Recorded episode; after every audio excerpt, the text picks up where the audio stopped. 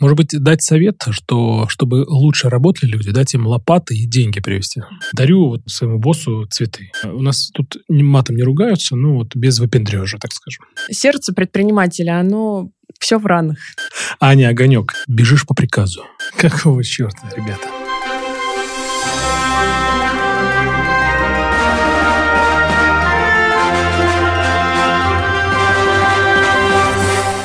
Привет, друзья! Вы слушаете подкаст «Зачем я это делаю?» Я Иван Нестратов, автор и ведущий.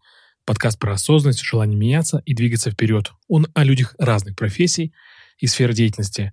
Мои герои не боятся менять и меняться. Зачем? Это про мотивацию.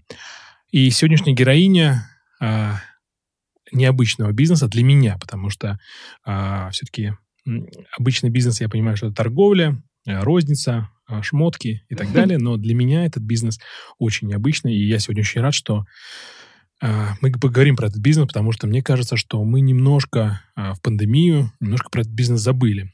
Итак, друзья, встречайте Анна Гурова, предпринимательница, владелица студии «Зеленая симфония». Привет, Ань. Привет. А, ты основала в 2007 году, я правильно понимаю, эту э, «Зеленую симфонию»? Ну, не совсем так. Ее основала моя мама.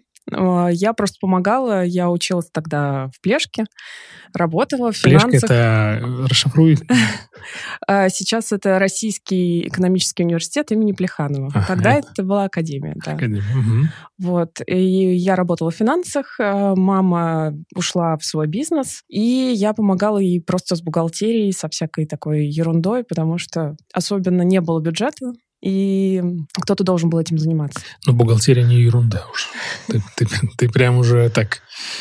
Мы любим бухгалтеров. Ну, когда ты финансист, э, тебе кажется, uh-huh. что это все не очень сложно, и, в принципе, сейчас такое программное обеспечение, даже тогда уже было, если есть 1С, и если ты немножко в этом понимаешь, то, ну, в принципе, много кто может разобраться. Ну, хорошо. Ну, то есть э, работала твоя мама, то есть она основала «Зеленую симфонию». Это флористическая студия, да, я не, не сказал? Да, Флористическая студия, да, да. Работала твоя мама, и ты ей помогала, то есть подмастерье. Ну, да, наверное, и так, потому что не только бухгалтерия, но и съездить на доставку, съездить на закупку. В общем, а на рижский рынок на закупку? Нет. Рижский рынок у нас, э, ну, наверное, это отдельная большая тема. Угу, тогда вот. отдельно ее обсудим. Да, можем обсудить ее отдельно. Но Мама вообще один из тех людей, кто привел флористику в Россию. Ух ты, ничего себе. Ну, дай поподробнее про это. Да, когда-то это все называлось икебаной. Я помню со школы такое. Да, да. И моя мама, она инженер по образованию, чертила в метрострой вентиляционные люки, но при этом очень эм, творческий человек. И вот так сложилось, что она себя в этом как-то нашла, и папа очень ее поддержал. Поддержка очень важна, да. Да. И в моем детстве мы жили в Кувейте три года, и там мама нашла каких-то филиппинцев и устроилась к ним на работу. Я хочу заметить, что это мусульманская страна, и устроиться, будучи белокожей женщиной, на работу, это, ну, это не подвиг? просто. Да. Потом она вернулась сюда и долго работала в фрилансе, а потом уже руководила большой компанией, называется «Бизнес-букет». Мне кажется, она сейчас еще существует, но в целом, по-моему, розницы у них уже нет. Ну, не будем рекламировать конкурентов. Ну... Ничего страшного, да. Да, да это да, не да. конкуренты, так что все нормально. Так, ребята, вы нам не конкуренты. Так, хорошо. Вот, э, я очень много работала. Э, очень много в найме, да, работала? Да, угу. я, в принципе, как устроилась 18 лет на работу, так, в общем-то. Так до сих пор работаешь? Да. И хороший, хороший постулат. Когда мама открылась, я, получается, у меня была основная карьера, и она, как ни странно, ну, то есть, когда она открывалась, как-то все было очень глухо. Глухо в карьере в твоей или глухо в этом бизнесе? Ну, это было транспортное строительство, одна из самых больших компаний, которая построила все дороги, в общем-то, в а. Москве, на Олимпиаде. Вот. Угу, интересно. А, давай сейчас мы про тебя угу. поговорим чуть-чуть чуть-чуть позже. Угу. А, давай закончим а, с чуть-чуть основания угу. бизнеса «Зеленая угу. симфония» и продолжим уже про, про тебя. Угу. В общем-то, мама основала, у нее было, наверное, человека 4 или 5 в команде. Угу. Вот. Ну и я на подхвате там. А ты была на подхвате? А тебя как бы приучали к к деньгам, как бы правильному распоряжению там, финансов или просто к труду приучали как ребенка? Э, нет, как раз-таки мама была очень против, чтобы я работала там, потому что... Почему же? Казалось, что я какой-то такой амбициозный человек, и, как она говорила, ты останешься навсегда в этом подвале, и зачем тебе это нужно? Лучше продолжай делать то, что делаешь. Угу, справедливо. Но спустя время, вот уже достаточно, я так понимаю, много же времени прошло. Угу. Ты согласна с ее выводами? Ну, это не подвал теперь же. Я, ну, не знаю, я очень люблю свой бизнес и горжусь им. И я ушла с очень большой зарплаты. И только недавно, наверное, мои доходы как-то... Да, и не жалею ни капли. Это очень круто, что ты так э, говоришь про бизнес, про то, что ты не жалеешь, что тебе это очень нравится. Давай тогда все. Э, чуть поговорили про начало. Угу. Забыл всем сказать, что компания была основана в 2007 году. Угу. Вот, и сейчас вы находитесь на Вавилу. Ну, Вавилу 53, но мы про это поговорим еще, про магазин, про розницу, про программу обеспечения отдельно. И хочу перейти к такому замечательному пункту, как рассказ про тебя. Ты можешь немножко сказать про себя, где ты работала, чем занималась, и, я так понимаю, ты же в найме работала, правильно? Да, все верно. Да, расскажи про, про найм, вот это вот твой, вот это вот найминское спокойствие, которое царило тогда, да, ты, так понимаю, ты делала карьеру, ты можешь вот рассказать про начало, так сказать, своей найм карьеры, да, и как ты все-таки решила перейти в собственный бизнес? Наверное, я начну совсем с детства, потому что я очень рано начала работать. Я очень плохо училась. В школе? Да, ужасно. И а, мой папа не сдавался и все время пытался выяснить, чем я хочу заниматься. Просто эти были бесконечные разговоры, сколько можно, давай, давай что-нибудь. Ну и, в общем, как-то так вышло, что я люблю математику. Ты любишь математику, но при этом плохо училась, да? Ну да, мне было скучновато. Знакомая история. Вот. И я как-то в 14 лет все распланировала, что я пойду на экономическое, получу экономическое образование угу. и уйду работать в консалтинг, аудит. В Маккинзи? Ну, может быть, Pricewaterhouse. Ну, угу. в четверку куда-то. А, ну и все как-то так придумала, что сейчас я поучусь, поработаю бухгалтером, чтобы лучше понимать, как это все происходит изнутри, и чтобы уметь налаживать дружественную обстановку. Не знаю, что у меня было в голове. Ну, уже время, время. Да. Сначала я работала курьером в бухгалтерии, где-то лет в 14. Уговорила папиного друга взять меня на работу. Ты сама уже договаривалась, да, или через родителей? Ну, родители не хотели брать меня на работу. Угу. Вот, я их понимаю. И, ну, вообще-то, на самом деле, они хотели, чтобы я побольше пожила, понаслаждалась жизнью, и была такая возможность тогда. Но я очень четко чего-то там хотела. Устроилась на работу курьером. Мне, в принципе, это ну, не очень помогло, потому что ничего мне не показывали, ничего не рассказывали. А давай вернемся к карьере. Э, ну, то есть детство, оно детство, там угу. понятно, что юность, детство, подростковость, там, угу. и максимализм. Но интересно пос- поговорить про найм уже в осознанном возрасте, угу. про высокую зарплату, угу. и как с этой высокой зарплаты, ну, можно назвать ее, наверное, игла, Угу. А, как сойти и пойти в малый бизнес а, с высокими рисками, рисками и непонятно, что завтра. Угу. Как-то я работала в бухгалтерии, э, папа помог устроиться на работу. После того, как я уже хорошо себя проявила, он сказал, ну, ладно, давай, сейчас мы тебя куда-нибудь в классное место устроим. И в классном месте было такое болотце, где работали тетушки. Бухгалтерия же, да? Да.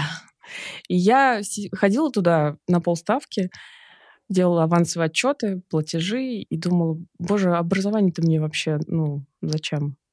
Зарплата была хорошая, социальная страховка, там все, что хочешь, поликлиника, стоматология, даже там, ну, премии какие-то непонятно даже, за что их давали, ну, в общем. А ну, потом, ну, да, потом компанию выкупил Терепаска, привел э, кучу, ну, свою новую команду. Ну, компания «Русал», да, Олег Дерибасов? Да, Появились новые стандарты отчетности, появилось решение, что необходим финансовый отдел. И я, как молодой специалист с хорошим резюме, образованием, английским, ну, давай, Ань, ты будешь там тоже. Там все пошло очень быстро. У меня была очень классная начальница, которая сразу достала из меня все мои знания которая казалась никому не нужной, и как-то очень быстро... Потом... Не нужны знания или не нужны начальник? Ненужные знания, да. Угу. Ну, то есть бухгалтерии, они были вообще не актуальны, а там они все пригодились. То есть безумные таблицы в Excel, мы работали с 7 утра до 6 вечера, постоянные отчеты, планы. В общем, ну, было классно. И начала расти зарплата. В какой-то момент я стала заместителем начальника. Мне было 20 один, кажется. Серьезный, серьезный карьер. Да. Скачок вот. быстрый. Ну, еще везло, не было просто конкуренции. Я не знаю, как было. А, в то время, но не принимаю такие ответы, что везет. Мне кажется, везет, везет сильнейшим. И везет тому, кто держит свой правильный путь. Я согласна полностью. Не может повезти, если сидишь дома и ничего не делаешь. Да, читаешь гороскоп. Да, это я иногда делаю. Ну, про гороскопы позже. Ну и, собственно, у меня была магистратура, и я была одна из двух человек со всего потока, кого отправили учиться по обмену. По обмену в другую страну? Да, в Германию. Ну, я подала заявление и, честно говоря, ни на что не рассчитывала, потому что мне никакого ни блата, ни оценок хороших, в принципе, ну, обычный студент. Но собеседование за собеседованием меня отправили в Германию. Я беру отпуск за свой счет на полгода с условием, что я обязательно вернусь. Нормально так. Да. Ну, на, ну, конечно, без сохранения зарплаты. Ну, за свой счет же. Да. Вот. И уезжаю туда. И еще нахожу маме бухгалтера, пока меня нет, чтобы как-то все даже не знаю, как мне все это удалось. Смотри, Аня, а еще вот чуть опять в сторону отойду. Вот для малого бизнеса, а как ты считаешь, бухгалтер на аутсорсе лучше или к себе, вот в команду? А, очень зависит от бизнеса, но я все делаю сама до сих пор. До сих пор? Угу. А какая система налогообложения у тебя? Упрощенная, 6%. А, с ну там просто да. все. Но у меня ООО, конечно, у меня чуть побольше ну, угу, отчетности, да. Но в целом я все делаю так быстро, что, мне кажется, я буду дольше объяснять. И... Ты делаешь так быстро, что готова еще взять себе в клиент какую-то компанию, да? Ну, не думаю. Сейчас, мне кажется, я... Нужно же все время быть в теме. Угу. И я там что-то почитываю, конечно, но не настолько, чтобы быть суперспециалистом. Ну, ну мне хватает. Ну, скажи, а почему ООО, не ИП? А, у меня много людей, ну, и плюс у нас много корпоративных клиентов. А, они с ИПшками не очень, да? Ну, с ИПшками все очень трудно. То есть можно, но как-то... А потом, э, ну, у нас была реорганизация, и последний раз мы создавали юрлицо в 2017 году, и тогда еще с ИП было как-то все не так э, легко и просто, как сейчас. То есть, угу. в принципе, было все одно и то же. Только из ИП легче деньги выводить. Вот, наверное, так. Так, ну все, на, это, на, на выведение денег мы Хорошо, э, ну, тебя приглашают в Германию, и ты тогда решила, что все, тогда и ты уходишь в, из найма? Ну, да, я провела там 6 месяцев и поняла, чем я действительно хочу заниматься. И, в принципе, я довольно такой рисковый человек. У меня были сбережения, потому что зарабатывала я нормально, а тратить мне было вообще некогда. Прекрасно, прекрасно. То вообще. есть жизни не, не было. вот. И, короче говоря, но я была замужем тогда первый раз. Угу, отлично. Вот. И в Германии вот эта вся обстановка свободная, интересная, куча красивых мест, которых в Москве еще не было, очень она увлекла, наверное, так можно сказать. Когда я приехала, я уже была с твердым решением, что полностью останусь в «Зеленой симфонии». Скажи, а какие были сигналы, что ты покинешь э, найм и уйдешь в бизнес? Что, что, что внутри-то было? Не знаю, мне кажется, у меня в детстве, с детства это всегда было. С детства что было? Бунтарство? Ого- огонек, да. А, не огонек. А, ну, чуть подробнее. Давай вот подумаем, по, ну, вспомним, может быть, то, что просто интересно, ну, все ок, все там, все хорошо на работе, да, там ты угу. востребована, у тебя все тебе нравится, и зарплата хорошая, там, и обстановка, и люди. Да, и что удивительно, у меня были классные руководители всегда, и как-то так даже получилось, что я с папой пересеклась, э, его повысили, а я была в этой в топовой компании, угу. и, в общем, так получилось, что мы даже с ним пересеклись. Ну. Но мне кажется, что этот дух предпринимательства, он у нас в семье всегда был. Угу. И мне кажется, меня и воспитывали как предпринимателя. Просто вот не сразу это получилось. А что значит воспитывать как предпринимателя? Это что, говорит, так вот, э, вот на тебе пакет, иди в магазин, заработай вначале денег, а потом приходи с продуктами. Ну, какой, это, какой процесс? Можешь пример привести? Пример моих родителей, как они работали, как они строили свою жизнь и карьеру. Ничего же не было. То есть у меня, наверное, первые деньги у родителей появились, когда мне было лет 16. Ну, и... серьезно, да, ты имеешь в виду? Ну, да, угу. да. И я очень ими гордилась всегда и горжусь. И вот как-то своим примером они заразили, вдохновили.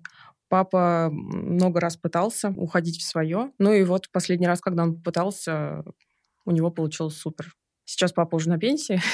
И ты вдохновилась этим э, поступком, да, и решила, угу. что все. У меня было всегда ощущение, что если ты все время бьешься и стараешься, то все получится. Я соглашусь. Как говорят, э, поговорка «под лежачий камень вода не течет». Понятен твой месседж.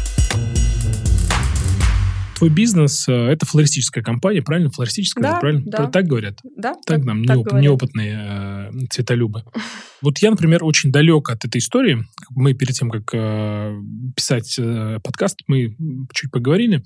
Ну, как не чуть, мы обсуждали эту историю. Я говорю, что вот, Аня, а как понять мне, вот я цветы-то покупаю, а как понять, что время э, обратиться к флористу? Вот подскажи, вот знаешь, вот нам непосвященным, когда пора пользователю, э, там, любителю цветов, перейти к флористу? Какие эти моменты должны быть? Ну, это очень интересный вопрос, на самом деле. Спасибо. Ну, в первую очередь, цветы — это же тоже товар и продукт, который решает какую-то задачу. Вот э, у человека, которому нужно купить цветы, есть какая-то задача.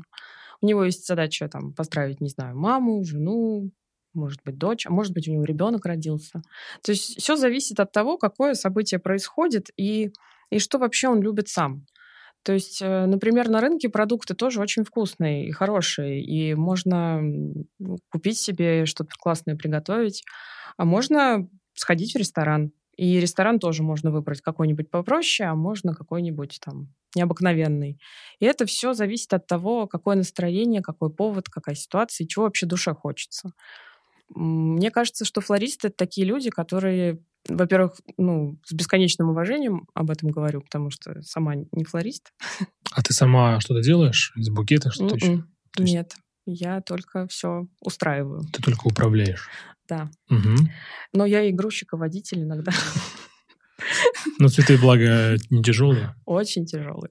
Вот, но об этом попозже. В общем, э, флористы берут этот материал, который... Они же, цветы приходят из-за границы, грязные, вяленькие, несчастные, их нужно над ними поколдовать, почистить. И взрастить, да? Ну, и, и, что, и видеть, что с ними можно сделать.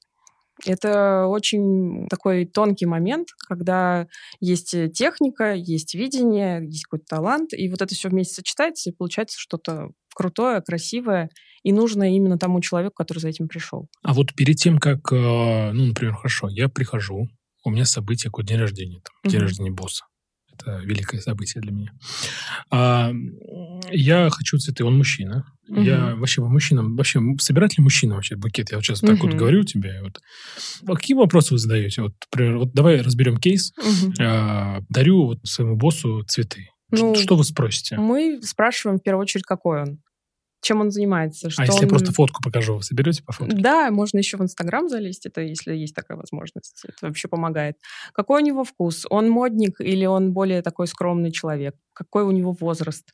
Чем он занимается, да? То есть э, если это дедушка, которому 85 лет, например, исполняется, то тут, конечно, лучше сделать что-то классическое, яркое, ну, корзине. Вот, что-то, что он поймет. То есть это задача даже не сколько клиент, ну, объяснить клиенту, что зайдет его получателю. Угу. То есть, по факту, э, перед тем, как я к вам приду, угу. вы еще так со мной некую работу проведете, позадаете мне вопросы, угу. чтобы вас э, фантазия флориста навела на правильный угу. букет. А угу. у букета есть ли какие-то сигналы, например. Вот, допустим, я хочу произвести какое-то впечатление, какой-то скрытый подтекст сделать или скрытый намек какой-то. Ну, Если язык, прости, пожалуйста, да. перебил. Есть ли какие-то скрытые языки у цветов? Вот для наших слушателей, может быть, кто-то сейчас там, не знаю, что-то хочет сделать и искусно э, скрытыми сигналами сделать с цветами. Не знаю, я бы не сказала, что есть какой-то конкретный скрытый подтекст у цветов, но есть, опять же, цветовая гамма, форма. Есть, можно сделать что-то более брутальное, что-то воинственное, а можно сделать что-то такое нежное и легкое. То есть э, у меня как-то была история, мне позвонил лучший друг э, и сказал, что ему нужен букет на 14 февраля э, его девушки, который бы говорил, ты классная, я тебя люблю, но, наверное, мы вместе не будем. Забавно. Вот. И... А какой это был букет? Это две одинаковые корзины, две разные корзинки? Нет, это, ну, мы сделали все равно просто что-то бело-голубое такое, не очень романтическое, что-то нейтральное, не страстное. В вот. черном цвете? Нет. Ну, это же не «я тебя ненавижу», правильно? А, ну, ну да, да, да. Это же... Ну, это она уже ему скажет, когда мы будем не вместе. Да. Но они, по-моему, все еще вместе прошло. Угу. Здорово. Много времени. Прошло 10 лет, они все вместе. Букет Это была не шутка, помог. да. да.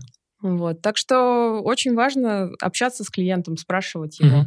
А, давай еще по кейсу. Даже сам задал вопрос, самому уже интересно. Мы сейчас э, в студии записываем э, подкаст. А, вот посмотрев на меня, например, да, то есть, ну, слушатели знают меня, а, могут посмотреть в моем инстаграм, какой букет сделала бы а, компания «Зеленая симфония» для меня учитывая сегодняшний там мой вид, угу. внешность, там размеры и так далее? Ну, я бы сделала, наверное, что-то желто-сиреневое угу, с ветками и какой-нибудь цветной зеленью, потому что, ну, то есть, чтобы он был все-таки мужской, но в то же время не какой-то мрачный. У тебя очень приятная такая уютная энергетика. Спасибо. И какие-нибудь пушистые подсолнухи. Это было бы классно, мне кажется. Но при этом энергия очень мужская, это чувствуется.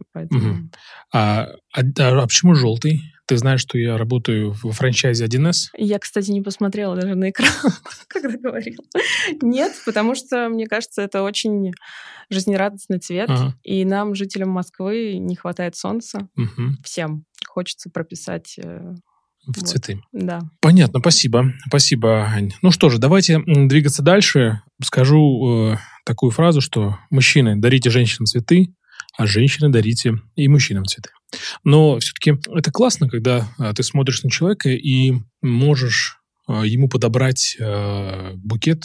Я про это, честно, никогда не задумывался. Я всегда, знаешь, там, покупаю цветы и дарю все. У нас тут матом не ругаются, но вот без выпендрежа, так скажем. Угу. Хорошо, Ань, спасибо тебе большое за ответ. А вот э, с точки зрения бизнеса вообще, вот флористика, э, цветочный бизнес, ну, на мой взгляд, это такой бизнес очень, ну, опять же, я занимаюсь же автоматизацией розничной торговли, то есть открываем, мы открываем новые магазины там и так далее. На мой взгляд, войти в этот бизнес довольно-таки просто. Ну, то есть небольшие, небольшие затраты. Ну, только если там аренда будет какая-то. Вот. А если открыть этот магазин, так вообще там цветы стоят недорого. Вот расскажи про этот бизнес. Легко ли вообще его открыть? И какой сейчас вход в этот бизнес? Ну, Может открыть, быть, да. да. Открыть очень просто. То есть для этого, ну, не знаю, мне кажется, даже если свободный миллион есть, то вообще... Мы можно... про рубли, да? Да, да, да. То есть все зависит от того, какие цели, амбиции, какие масштабы и какая задача. Если я не знаю, у Мосцветторга наверняка есть франчайзинг, и можно купить франшизу, и очень быстренько тебе помогут все оборудовать, все Мы сделать. их запикаем, когда ты будешь говорить Мосцветторг. Да? Я шучу. Вот. А если... Ну, очень часто в этот бизнес приходят флористы. Вот они работают и больше не хотят работать на кого-то. У них есть свое видение. Они хотят э, работать на себя и для себя. Это такая, на мой взгляд, уже с опытом распространенная ошибка, Потому что одно дело делать что-то руками, другое дело управлять, строить, и ты перестаешь быть флористом, ты становишься... Предпринимателем, да? Да, и часто такое заканчивается, потому что не у всех есть средства, чтобы нанять хорошую команду, нанять, опять же, кого-то, кто бы работал с клиентами, кто-то бы работал с закупками, и деньги-то не, небольшие приносят. Поэтому, чтобы сделать большую команду, нужны большие инвестиции, которые неизвестно, окупятся вообще. Я тебя нет. здесь поддержу полностью. У, у меня был э, во втором подкасте Дима Андреев, это угу. владелец барбершопа Франт. Он делился тем, что звезды э, уходят в от, уходит из компании и открывает свой бизнес, думая, что будет легко. Но это иллюзия. Угу. На мой взгляд, это очевидная иллюзия, и что не нужно надеяться, что ты перестаешь заниматься творчеством, своей любимой профессией, угу. а занимаешься бизнесом. И ты просто не, не ведаешь, что творишь. Да, это абсолютно точно. И вот я тоже слушала этот подкаст не так давно, и полностью согласна. Единственное, что я более, например, обезопасена. У нас э, работают администраторы которые общаются с клиентами, ведут клиентов. И если уходит флорист, мы, у нас никого не украдешь. Ну, то есть э, не то, что клиентскую базу можно забрать, mm. ну, номера, телефон, но это никак не отразится. То есть есть некий бренд, многие наши клиенты, они с нами так долго, ну, в первую очередь, наверное, из-за меня, из-за наших каких-то отношений э, рабочих потому что все знают, что я в лепешку расшибусь, но все будет как надо. Потому Сильно. что всякое бывает, и важно даже не то, как ты работаешь, ошибаешься или не ошибаешься, а как именно ты исправляешь ошибки, если они Согласен. происходят.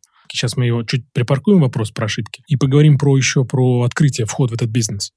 Он настолько легкий, как кажется, этот э, флористический бизнес, ну, цветочный. И, и, и вообще, могу я говорить, что цветочный бизнес – это равно флористический бизнес или флористический бизнес равно цветочный бизнес?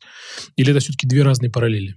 Немножко разные истории, да. Флористический бизнес, он в первую очередь про услуги, а цветочный, он все-таки про продажи. Mm-hmm. Ну, то есть... Интересно. Э, да, тут мы оказываем услуги мы берем какой-то материал, из него что-то делаем, и тогда уже, ну, то есть можно даже назвать его производством. Ну, то есть, а, назовем так, а, value а, вы даете гораздо больше, чем просто цветы. Угу. Ну и стоимость, получается, выше, и маржа угу. там, наверное, хорошая получается. Конечно, да. Но туда в эту стоимость включен еще сервис.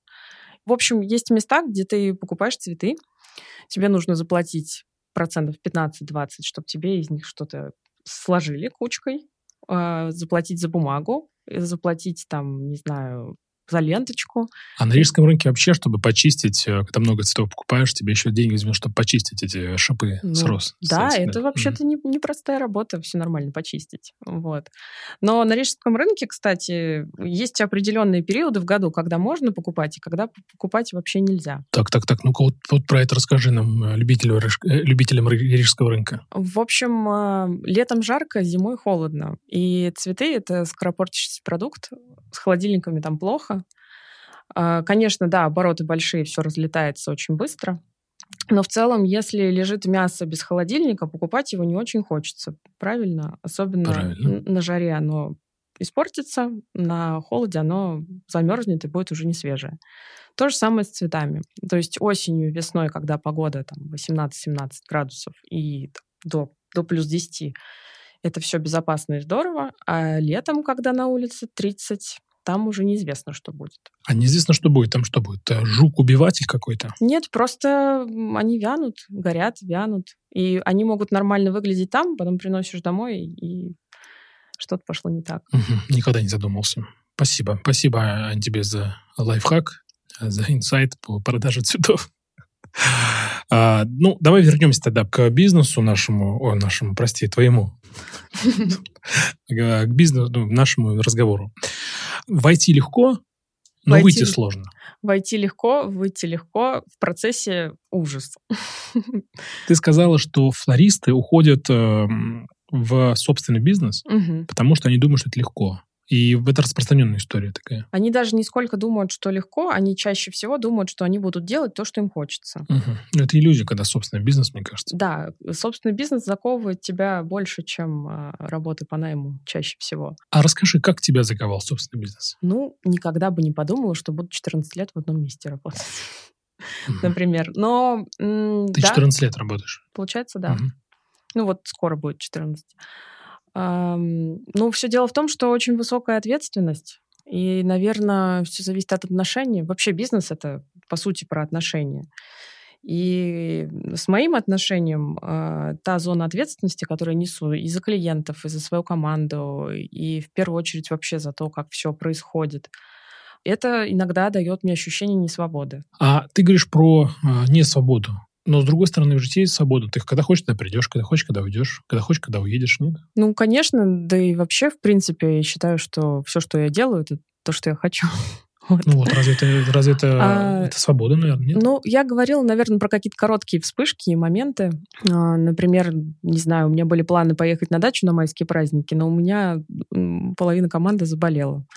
И я... Коронавирусом? Нет. А, арт-директор сломала ногу, что, в общем, из области фантастики, да. А один из администраторов как раз э, заболела простудой, просто, ну, у нее уже антитела, и все, и в общем... И ты встала за кассу? И... Да, я пошла работать с администратором, вот. Ну, Ничего страшного. В принципе, это был мой выбор. Я могла кого-нибудь вызвать, могла больного человека пригнать на работу. В принципе, она же уже безопасная для окружающих. Но я вот как раз сейчас мы находимся в такой стадии, когда мы становимся более профессиональными и растем, и я расширяю команду. Хотелось бы, чтобы такого не было. Не потому, что мне сложно поработать. Я могу и кассиром, и администратором, и все что угодно. Могу и цветы почистить. То есть у меня нет какого-то пренебрежение, что там, у меня корона упадет, если я буду делать какую-то такую работу. Угу. Но... Сейчас корона на тебе? Ну, наверное, да. Ага, понятно. Но я как-то считаю себя полноценным членом команды и таким довольно естественным лидером.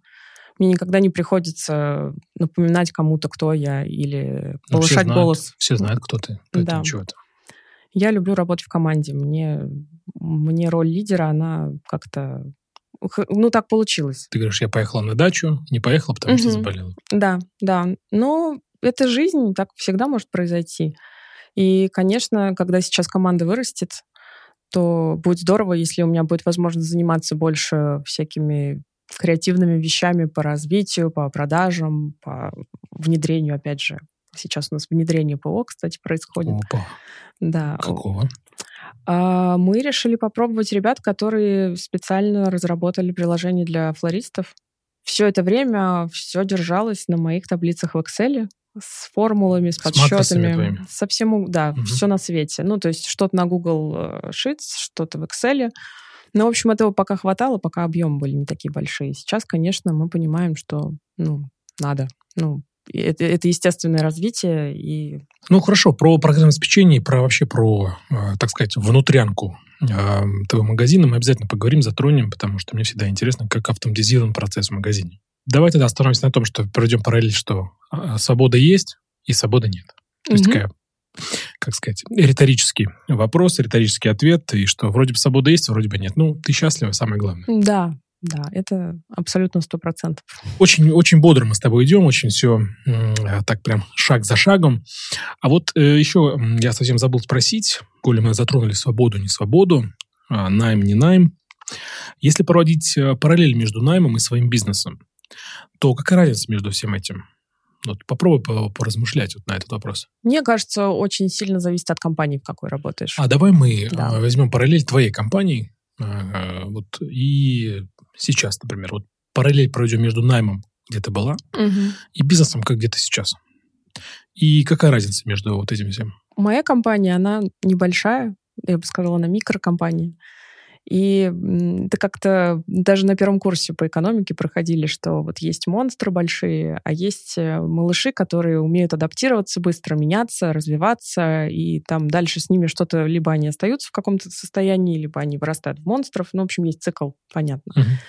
Ну, мы ты, адаптируем... ты имеешь в виду цикл развития организации? Да, да. Это по Адизису, который? Ну, например, да. Угу. Мы очень мобильные и из-за того, что мы небольшие, мы можем удовлетворить клиента ну, всеми любыми способами. вот. А большая компания, ну, ты там приходишь на работу и работаешь ее. Если кому-то не нужно то, что ты делаешь, то, то в общем-то, делаешь то, что тебе сказали.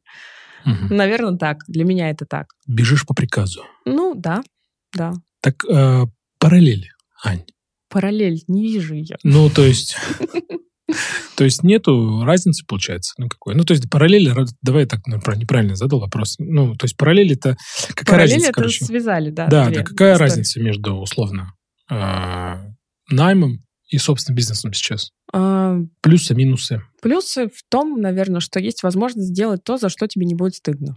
Вот для меня, наверное, это был такой э, решающий момент когда работаешь финансистом, ну, я делюсь, в принципе, раз уж своим опытом, ты заботишься о том, а, чтобы акционеры становились богаче. И это увлекательно и интересно. Это все просто цифры, ты не видишь за ними ни людей, ни производства. Только в Форбсе э, имущество. Ну, да. Да, и тебе хорошо платят, и ты видишь, что ты там поработал два месяца, сэкономил много миллионов, и все счастливы. И в этом, собственно, твоя ценность. Я бы тоже был счастлив. Вот. Но э, поскольку это не настоящие деньги, возможно, если бы мы их ну, физически прям считали у себя в кабинете. А, мешками выручили, да? Да, тогда вот это было бы круто, наверное. Может быть, дать совет, что чтобы лучше работали люди, дать им лопаты и деньги привезти.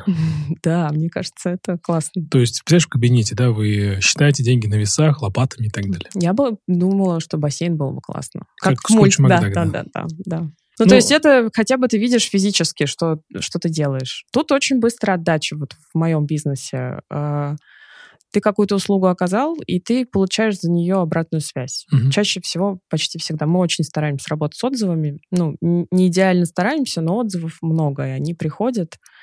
И это наполняет смыслом, в общем-то, каждый такой момент, э, когда сомневаешься, и когда устал, и когда все надоело. Хочется послать к чертям. Да, бывает, конечно. Ну, понятно, да. Да. мне кажется, это у всех бывает. Недавно был у меня на программе один из предпринимателей, он сказал, что бизнес — это как качели эмоциональные. Когда а, все эмоционально хорошо, я думаю, что я самый лучший предприниматель на свете. Mm. А когда все плохо, я думаю, боже мой, нахрена я это все начал? Mm-hmm. Да, мне это знакомо, но я как-то очень э, спокойный человек на самом деле. И... Но это сейчас чувствуется, да. Не знаю, сейчас я очень волнуюсь.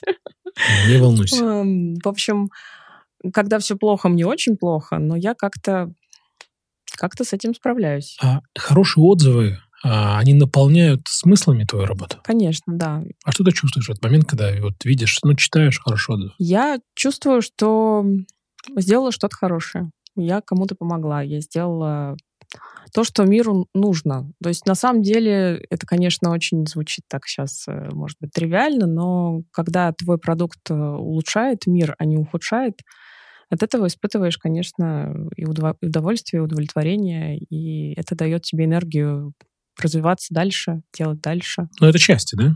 Да, конечно, это самореализация, осознанность как раз ага. какая-то. А, нужность, наверное, некая, да, этому миру? Ну, мы все хотим быть нужными. Вот да, соглашусь.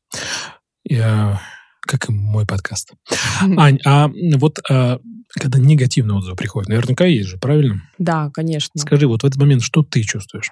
И как ты с этим работаешь? Я у меня такая отложенная эмоциональная реакция. Если приходит негативный отзыв, я сначала начинаю с ним работать. Ну, или Поясни, моя пожалуйста. команда начинает работать. Ну, то есть, если есть какая-то претензия или жалоба, то нужно в первую очередь расспросить клиента поподробнее, ну, пойти с ним на диалог, выяснить, что же случилось. Ну, если здесь хоть есть какая-то наша вина, мы очень быстро все меняем, даем скидку и э, остаемся в хороших отношениях.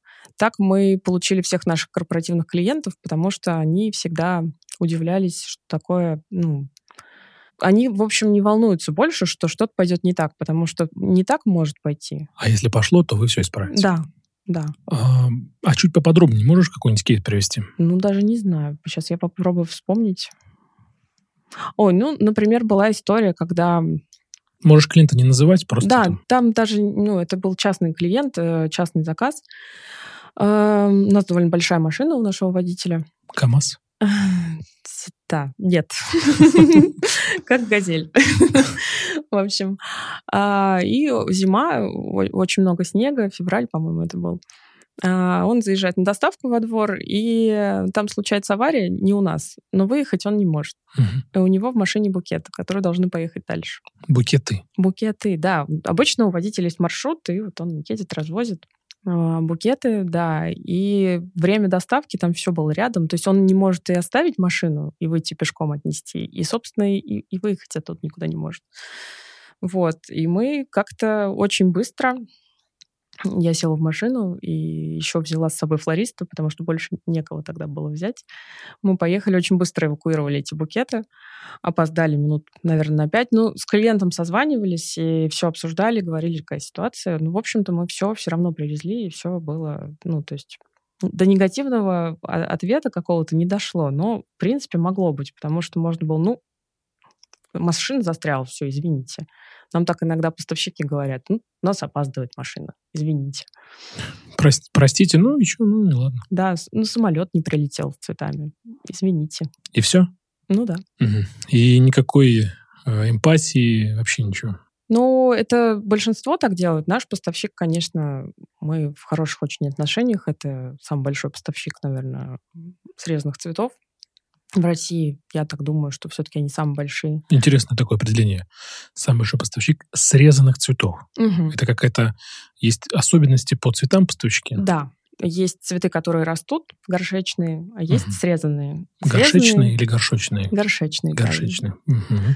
А срезанные — это то, что идет в букет. Понятно. Вот. И э, они всем, конечно, занимаются, но я вот не знаю объемов. Понятно. Спасибо, Ань, за кейс. А вот все-таки про ошибки, если мы говорим, то как твое отношение к ошибкам? Вот что ты, как ты работаешь с ними, как ты их принимаешь, что делаешь дальше? Какой-то рецепт от, э, по работе с ошибками от э, Анны Гуровой. Не ошибается тот, кто ничего не делает. Так, отлично. Но, в общем, наверное, моя самая такая жирная ошибка в этом бизнесе была, что нужно расти и открывать еще точки. А ты будешь открывать? Нет, я, мне хватило. Спасибо. Больше не надо. И так нормально. Ну, в общем, да, я вложила все инвестиции в открытие точки в 2014 году, и аренда была в долларах, и, в общем, дальше можно не рассказывать. Но я имею в виду про ошибки. А, в работе? Ну, нет, смотри, про, про эту ошибку очень круто, что я сейчас спросил, про долларовую аренду и так далее. Мы сейчас про это поговорим обязательно целом, как ошибки, как одна большая субстанция, ошибка. Знаешь, то есть она случилась, какая-то проблема, ошибка. Ты говоришь, ну, то есть ты для себя, ты там, ты, ты рефлексируешь, ты думаешь, что сделать не так, как сделать так, чтобы это не повторялось. Угу. То есть как, какой твой процесс э, работы над ошибками? Ну, первое обычно, ну, я и лох, ну, вообще.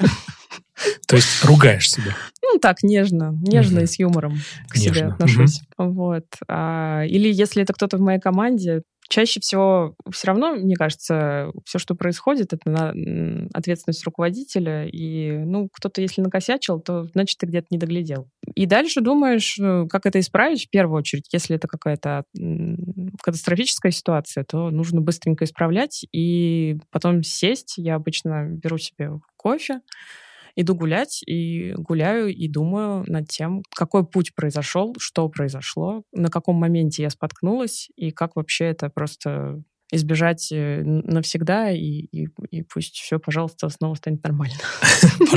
Скажи, а вот когда ты говоришь, пусть, пожалуйста, все станет нормально, а ты э, кому это говоришь? Сама себе, да. Потому что, ну, сердце предпринимателя, оно все в ранах.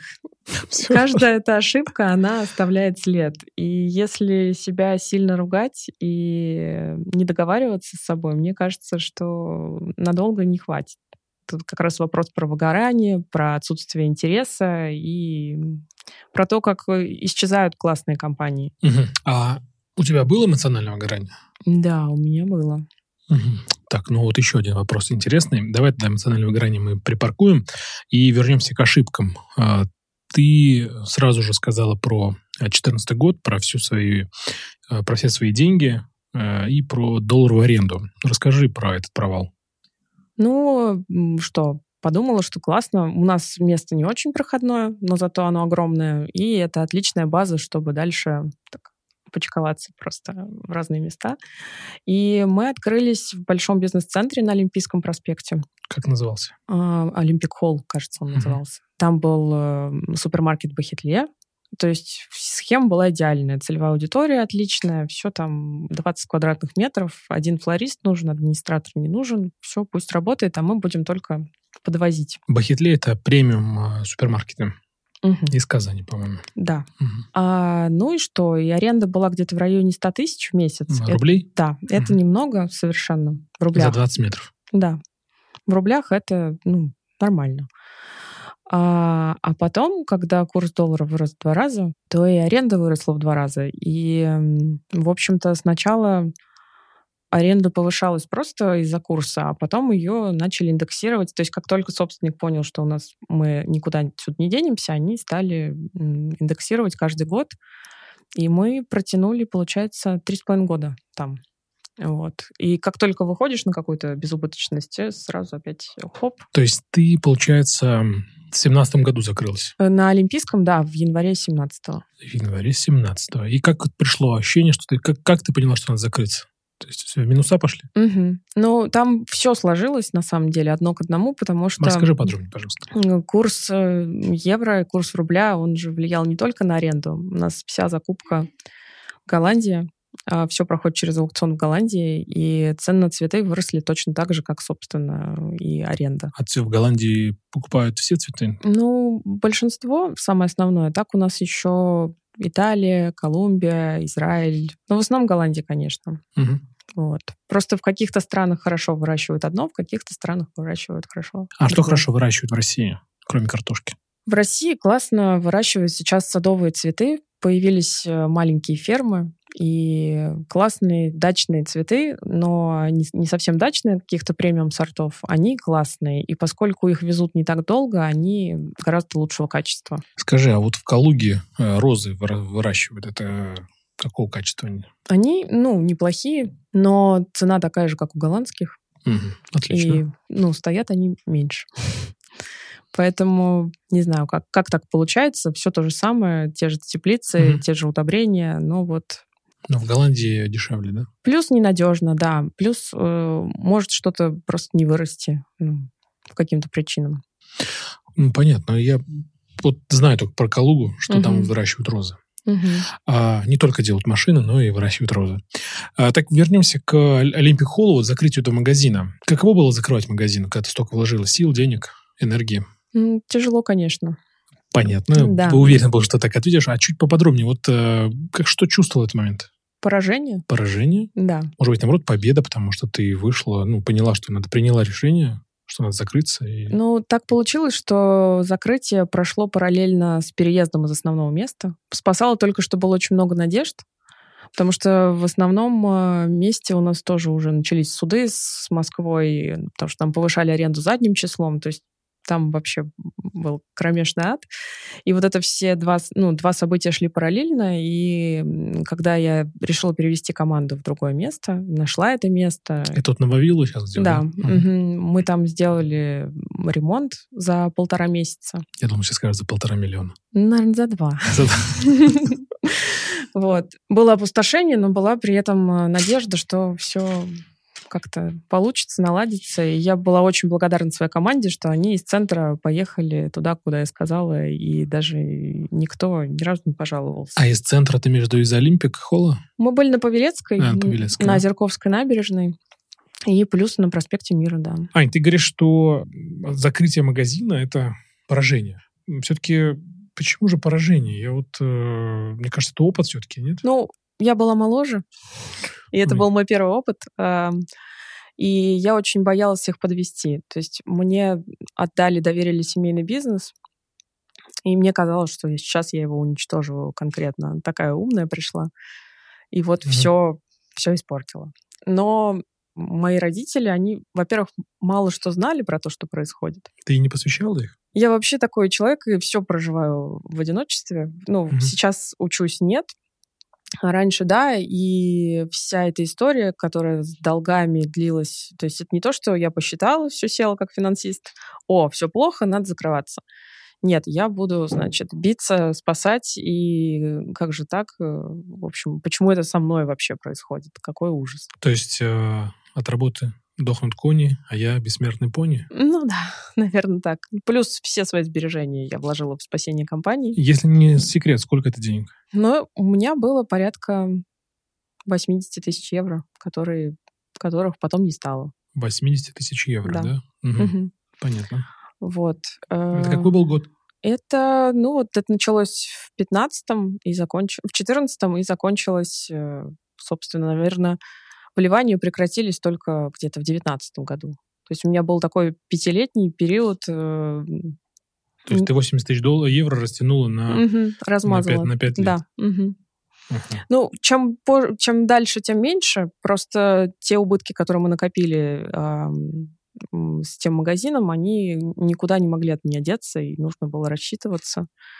И мне очень помогли родители переехать. Э, я нашла это помещение и думала, ну, сейчас я там чуть-чуть сама стены покрашу, еще Это помещение, это на Вавилов, да, мы сейчас говорим? Да. Где вы сейчас находитесь? Да, это угу. была такая раздолбанная квартира. Что значит раздолбанная? Вы в квартире сейчас, что ли, находитесь? Ну, там такая интересная история. Это, ну, нежилой дом, там сидит э, большая строительная компания, и владелец помещения, которое мы снимаем, мы там снимаем в этом доме два. Ну вот самое главное, в котором все происходит, там владелец, э, физическое лицо, ну, ИП, а, они как-то смогли приватизировать и сделать себе На дверь. На первом этаже квартиры. Ну, как бы, да, это такая классная квартира, не знаю, я бы в такой жила. То есть выходишь сразу в сад, и у тебя дверь, нет подъезда никакого. То есть, э, Прикольно. Да, это очень классное место.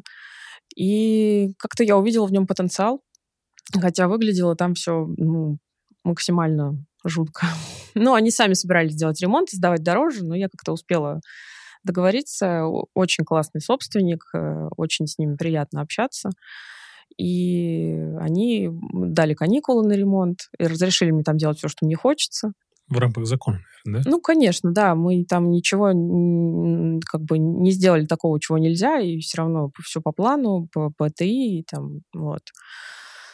Э, ну, в общем, родители помогли мне, они мне одолжили денег на ремонт. Угу. Что-то одолжили, что-то простили даже. То есть, ну, суть в том, что я хотела сделать чуть-чуть, угу. а папа мне как такой, бывает, да? да, зашел туда, сказал, говорит, ты что вообще будешь в этом работать? Ты что?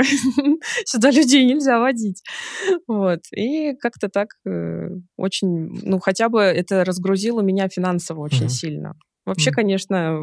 Поддержка такая, да? Да, у меня классный старт, и я всегда знала, что если что, я могу обратиться за помощью, мне всегда помогут, но я никогда не старалась этим злоупотреблять. Да, и... это сильно, да. Ну, зная, что это есть, мне кажется, дает силу. И это легче, да. Да, просто легче, да. Это легче. Это мое, наверное, такое основное преимущество, потому что... Да, потому что я знаю, что если все будет плохо, ну, как-нибудь э, я приходила, когда мне нужны были деньги, приходила к папе с такими с бизнес-планами и говорила, вот я дам тогда-то, срок окупаемости mm-hmm. такой-то, процент тебе могу заплатить. А, вот. Или когда я говорила, что собираюсь брать кредит, э, папа говорил, давай лучше я тебе под процент дам, и ты mm-hmm. там прокрутишь и вернешь. И я ну, всегда возвращала. Mm-hmm. Хотя, Это сильно, да? Да, хотя, в принципе, могла не возвращать. Могла не возвращать но это же бизнес. Если бы я попросила согласен. папу, купи мне машину, вот, это одно. А, ну, все-таки я уже взрослый человек, я понимаю, что там, ну, как-то самостоятельным, мне всегда хотелось быть самостоятельным. Вот. И, наверное, это и ценно. В общем, был переезд, а, и это было какое-то такое возрождение, перерождение. И, не знаю, где-то внутри я заткнула эту черную дыру и старалась просто верить в лучшее. Но лучшее пришло не сразу. То есть еще как прошло. Бывает, да. да, еще нужно было пострадать какое-то время. Вот. Ну, в целом, все сложилось идеально, сложилось так, как сложилось. И это все бесценный опыт.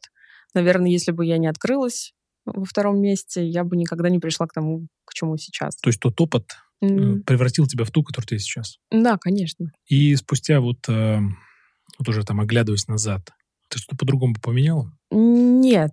Вообще все вот так бы оставила? Ну нет, конечно, я бы иногда думаю, вот зачем я, зачем то, зачем все, а потом я думаю, блин, ну классно же все, что ты хочешь. Я, в принципе, почти ни о чем не жалею в жизни. Mm. Как-то нет в этом смысла. Ну, Ничего не изменишь, а мне нравится, какая я. Ну, ну, супер. Скажи, а 80 тысяч евро, про которые ты сказала выше, э, не жалко ли было свои собственные сбережения отдавать в бизнес? Непонятно, что там, выстрелить, не выстрелить вообще? Э, жалко, конечно, жалко. Но э, нужно платить по счетам. И открывая свое дело, вот совет, наверное, каждому предпринимателю не то, что подушка, а подушище должно быть. Подушище, если, вагон подушек. Да, если хочешь, чтобы точно, то, конечно, нужно что-то иметь, чтобы это можно было. Ну, я была... Э, у меня есть где жить, у меня есть машина. В принципе, я могу, если что, голодать. У меня есть где жить, у меня есть машина. Я, мне ничего не нужно. Мне я могу жить в машине, да? Да, в принципе, сбережения, ну, что они... Ну, еще заработаешь. Еще заработаю, да. В крайнем случае, устроить бухгалтером на работу. Да, да. Или возьми, сделаешь а, консалтинговую компанию по бухгалтерии. Может быть, да. Ну, нет. Нет? Наверное, ну. нет. Я уже далеко от этого. Ну, профессионально не загадывай, я имею. Не загадывай пока. А, хорошо, Ань, спасибо тебе за такой откровенный рассказ. А, скажи, вот, а, вот а деньги вернула 80 тысяч уже? Еще нет. Возвращаешь, да? Да, ну возвращаю, да. Желаю тебе скорейшего возвращения. А, давай тогда перейдем а, дальше к вопросам. А, мне очень интересно, как вы а, продвигаете свой бизнес, как вы работаете с маркетингом. Поскольку, опять же, повторю, что для меня а, цветочный бизнес — это флористический цветочный, и я от него далек, и мне очень интересно, как вы двигаетесь а, с точки зрения маркетинга вообще. Не так классно, как мне бы хотелось. Ну, Но... а как бы тебе хотелось, как Яндекс? А, нет, мне бы хотелось, чтобы у меня были профессионалы, специалисты, которыми бы я могла прийти с идеей, которые бы ее докрутили, доработали, доделали. У тебя сейчас нет таких? У меня сейчас э, есть люди, которые очень многозадачные. И, в принципе, если каждый... Э, вот, например, у меня есть мой, э, можно сказать, фактически заместитель, она занимается всем. И сайтом, и инстаграмом, и контентом. И если бы ей дать одну задачу, она бы делала ее лучше всех. Она и сейчас делает великолепно, но просто у каждого человека есть ресурс, и его невозможно mm-hmm. все время нагружать, нагружать. И вот она затыкает с собой дыры, и я затыкаю с собой дыры. А что значит она занимается сайтом, занимается Инстаграмом? Что это такое? А, ну, Расскажи. важно же наполнение и генерация контента, по сути. Чтобы что-то, чтобы что-то продавать, нужно, чтобы была какая-то картинка. Понятно. А сайтом она занимается? Она программирует что-то или? Ну, сайт я сделала сама. То есть ты запрограммировала что-то? Ну, нет, Или я взяла платформу, да, и все ее причесала вот вместе с Аленой. Она его тоже дочистила, докрутила. Разобрались сами, сели. Не Алена было... помощник, о, заместитель твой? Ну, да, она у нас, да. Я думал, просто фотограф, я думаю, вы знакомы. Нет. Ну, теперь да. Это здорово. Вот. И она занимается наполнением и отслеживает, все ли там нормально, все ли там есть. Но, по сути, этим должно заниматься как минимум три человека, чтобы было хорошо. А почему ты не наймешь агентство? У меня не было денег лишних. А, то есть вот, вот э, только из-за денег, да? Ну да, да, потому что хочется платить своим людям больше, и с одной стороны, да, и, а с другой стороны, сейчас мы подошли к такому моменту, когда мы будем расширяться, и я думаю, решать этот вопрос.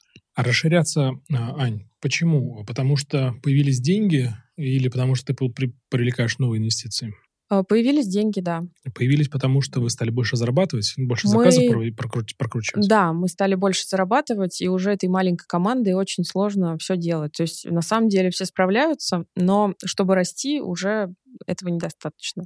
То есть на, на текущем э, этапе мы все справляемся со своей работой. Ее многовато, но, в принципе, не сказать, что катастрофа. Но чтобы развиваться, конечно, нужно доделывать, чтобы дотянуться до конкурентов, например. Потому что мне иногда хочется я все время смотрю, там, а, у этих вот это, а у этих вот угу. это, а у меня этого нет. Какого черта? Какого черта, ребята? А на кого ты равняешься, если по конкурентам? Ну, это амбициозно я равняюсь. Мне кажется, что это все компании сильнее, старше. Ну, старше, наверное, в плане именно мы как бы не так давно себя отнесли к сегменту, где выше, чем средний класс. Раньше мы просто хватались за все, мы даже ландшафтным дизайном занимались, и угу. свадьбами, и, в общем, всем, всем, чем только можно. Сейчас у нас именно больше такая премиум доставка цветов. И да, хочется быть не хуже, чем там Flowers Flowers или Лейси Бёрд. У нас немножко разная стилистика, и мне кажется, это как раз такая история, что если есть свой какой-то стиль, то свой дальше... Почерк, да? Да. Угу. Мы как раз сейчас работаем над тем, чтобы наш стиль выделялся и был узнаваем. А как это сделать? Я пока точно не могу сказать. Но мы работаем в этом направлении. Мы все время изобретаем и какой-то букет, и, и пытаемся... Смотрим, что делают другие, смотрим, что мы делаем по-другому, что любят наши клиенты. Что, ну, иногда э, я отлавливаю клиентов и говорю, давайте вот поговорим про там, вам нравится вот что вот эти вот делают? Вот, ну как-то давайте обсудим. Угу. И слышу обратную связь, что, что нравится, что не нравится, и мы стараемся как-то... Но опять же, я не знаю, как в других компаниях внутри. Вот у меня так, а как у них там внутри, Никто не знает. я не знаю, да. А скажи, так в итоге рекламой у вас кто-то вы как-то рекламируетесь или да, просто мы, контент? мы рекламируемся в соцсетях. А, у нас есть э, реклама в Яндексе, в Гугле. В Директе? В Директе, да, еще плюс мы купили платное размещение на Яндекс Картах. Но раньше это была классная вещь, а теперь э, все маленькие магазинчики вокруг купили тоже себе платное размещение. И я всю весну, наверное, ругалась с Яндексом, потому что э, серьезно, ну, то есть как они это вообще, mm-hmm. если магазин находится в, меньше, чем в километре от меня, и его показывают на равных, и у нас у обоих платное размещение, в чем, собственно, приоритет? В чем ну, фишечка, да? Мне непонятно, да. Но... Чем кончилось? Ничем. Mm-hmm, Я так сказал, что все равно про вас больше узнают. Excuse me. А, да. Да, извините, извините. Вот. Поэтому не знаю, будем ли мы продлевать это приоритетное размещение, но у нас самый высокий рейтинг, поэтому все равно это играет роль. Какой у вас рейтинг? На Яндексе 4,9, э, на Гугле 5. Угу. 5 и 5? 5-0. 5-0, больше нету.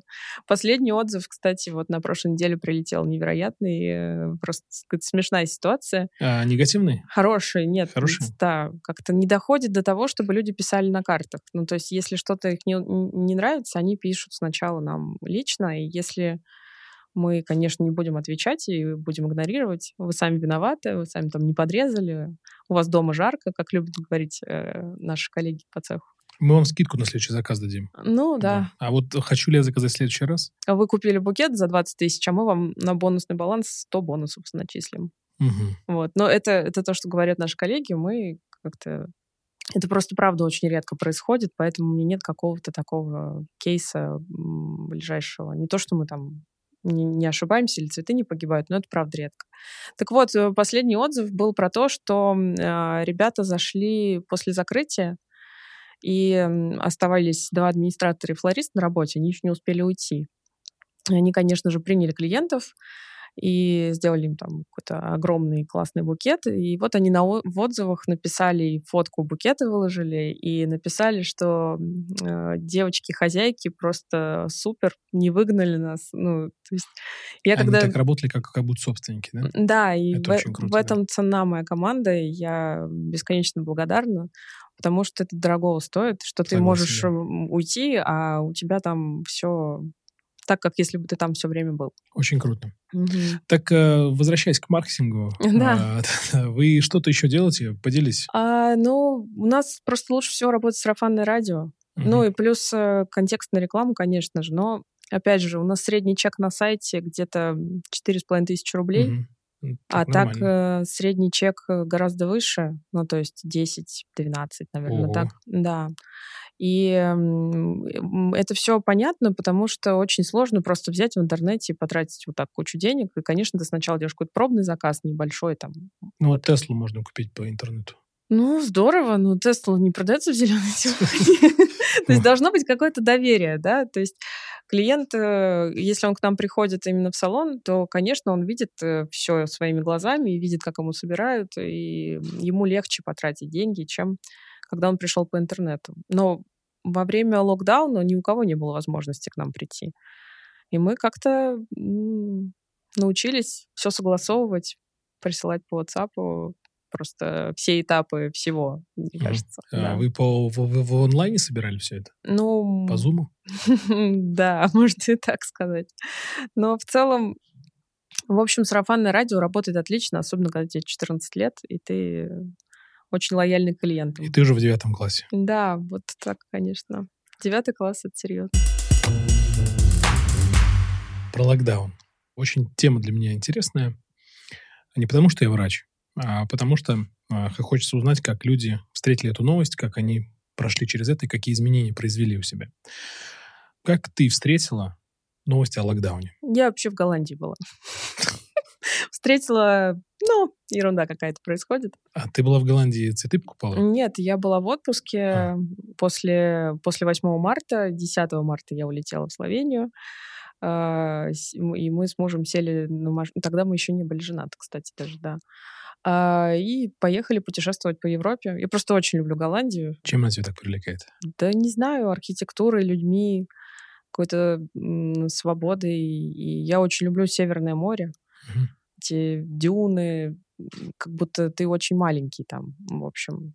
Ну и как-то, когда я училась в Германии, мы ездили почти каждые выходные, потому что это ближайшее море и два часа на машине, и ты на пляже, хоть и зимой, хоть и холодно, но все равно классно. Ну, море, можно, да? море же, ну да. Для русского человека особенно. Ну вот. да, вот можно на белое съездить тоже. Можно, да. да. Угу. Ну, в общем, я была в отпуске и как-то несерьезно отнеслась. И мы еще приехали на машине, которую надо было вернуть в Словении. Мы ее, собственно, в Голландии оставили, улетели быстренько. И тут как раз двухнедельный карантин у меня должен быть, ну, прежде чем угу. выйти на работу. И как раз только он у меня заканчивался, у меня был день рождения, и вот эта новость, что все, все закрывается, у всех каникулы, и мне нужно было принять какое-то решение. Ну, то есть э, я вообще очень быстро решение принимаю, на самом деле. Так. Угу. А у меня были деньги после 8 марта. Деньги ты имеешь в виду от э, сезона, да? Да, угу. да, потому что, ну, вот ты за 5 дней зарабатываешь где-то, ну, процентов 40 годовой выручки. Вот, если у тебя корпоративные клиенты, потому что Частные, конечно, нет, у частных ничего особенного не происходит, просто обычная... Ну... И у частных нет ничего, денег нет. Деньги у всех есть. Вопрос в том, нужно ли им то, что мы продаем.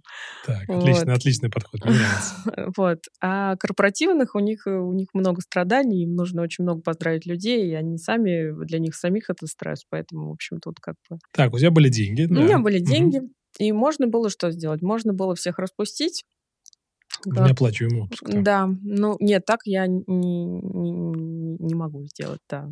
Почему? То есть у меня все пойдут, конечно, и у меня сразу двое написали, сказали, что вот у меня есть э, дополнительные деньги, я могу спокойно прожить и э, не беспокойся вообще. У меня есть дополнительные деньги, вот держи тебе. Ну нет, так не было. Так мне еще никто не говорил. Но все равно я платила минимальную зарплату, как бы, потому что и, во-первых, я надеялась, что государство нам что-нибудь вернет, угу. но понятно, что там эти 18 тысяч человек особо ничего не, не, никак не сделают, но, но все вам равно... вернули что-то? Нет, нет. Мы вам не пострад... что-то сделало? Mm-mm. М-м. Мы не пострадавшая отрасль вообще. Позорище. Вот. А, а почему вы не пострадали? Вы же... Ну, мы уже интернет-магазин, можем работать онлайн. Доставки-то не закрывали. Подожди, то есть у тебя, хочешь сказать, аквет интернет-торговля? У меня там все в акведах, но конкретно... Основное интернет-торговля. Но цветочные магазины не получили ничего. Ага. Подожди, но у тебя аквет... Э, аквет первый... продажа цветов, да. Основной продажа да. цветов. Угу. И... Розничная продажа цветов, да. И вы ничего не получили? Mm-mm. М-м. Нет. Мы даже как забиваешь, и, и, и там нет, вы, вам не надо. Отлично. Ну... В общем, я запульнула все деньги в контекстную рекламу и в рекламу в соцсетях. Вот. Э, свои деньги я пульнула в акции, а... В акции ты имеешь в виду в, в свой портфель, да. Угу. Нет, просто увеличила свой портфель, когда все было на дне, а деньги компании я пустила в рекламу. Это была такая... Ну, я подумала, что либо мы это сейчас переживем, а это уже наш третий кризис за 14 лет, либо как бы, ну, все, значит, пора чем-то еще заниматься. Пора на работу устраиваться. Да, да. Ну, наверное, да. И чего? Вот э, ты бухнула все деньги. А сколько это было денег, если не секрет? Я бухнула в районе... Ну, на самом деле, не так много по масштабам всего бизнеса. Это было ну, где-то... 2 миллиарда долларов, да? Это было где-то 1300-400.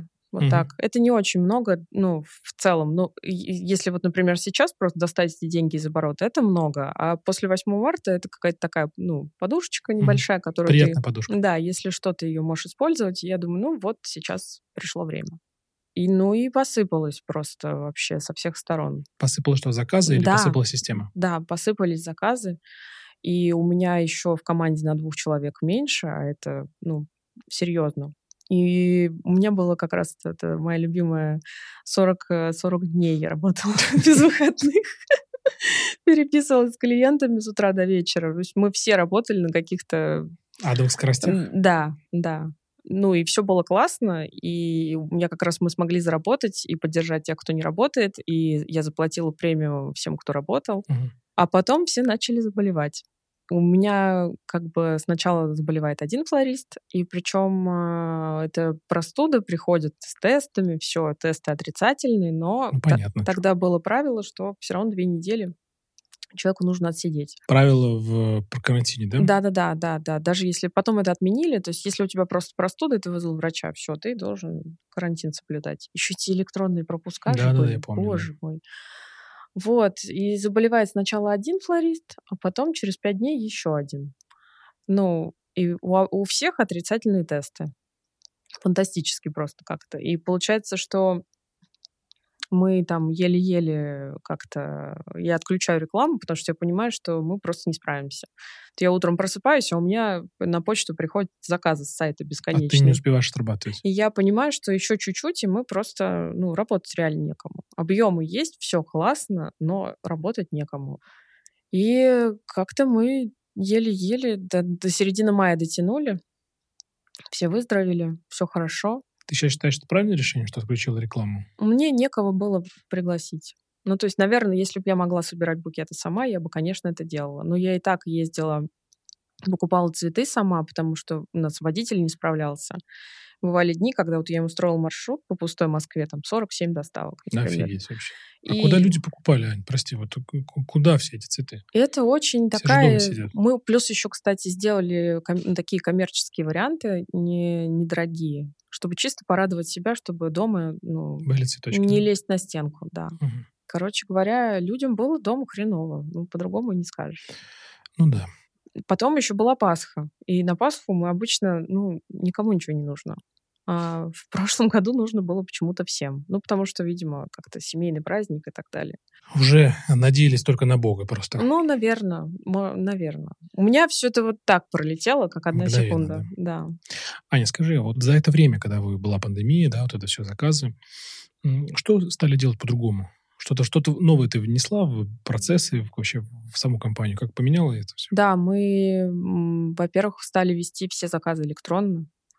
Абсолютно. То есть раньше у нас как-то мы... Я даже не помню, как мы раньше это делали. Тетрадочки записывали? Бланки были просто. Угу. Бланки заказов, и все.